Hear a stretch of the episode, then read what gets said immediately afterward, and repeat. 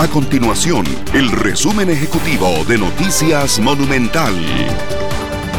Hola, mi nombre es Fernanda Romero y estas son las informaciones más importantes del día en Noticias Monumental. Los fuertes vientos provocados por el empuje frío número 14, que podría llegar incluso a 100 kilómetros por hora, generarían mayor oleaje en el Pacífico Norte y el Caribe, que podría ser peligroso para bañistas y embarcaciones.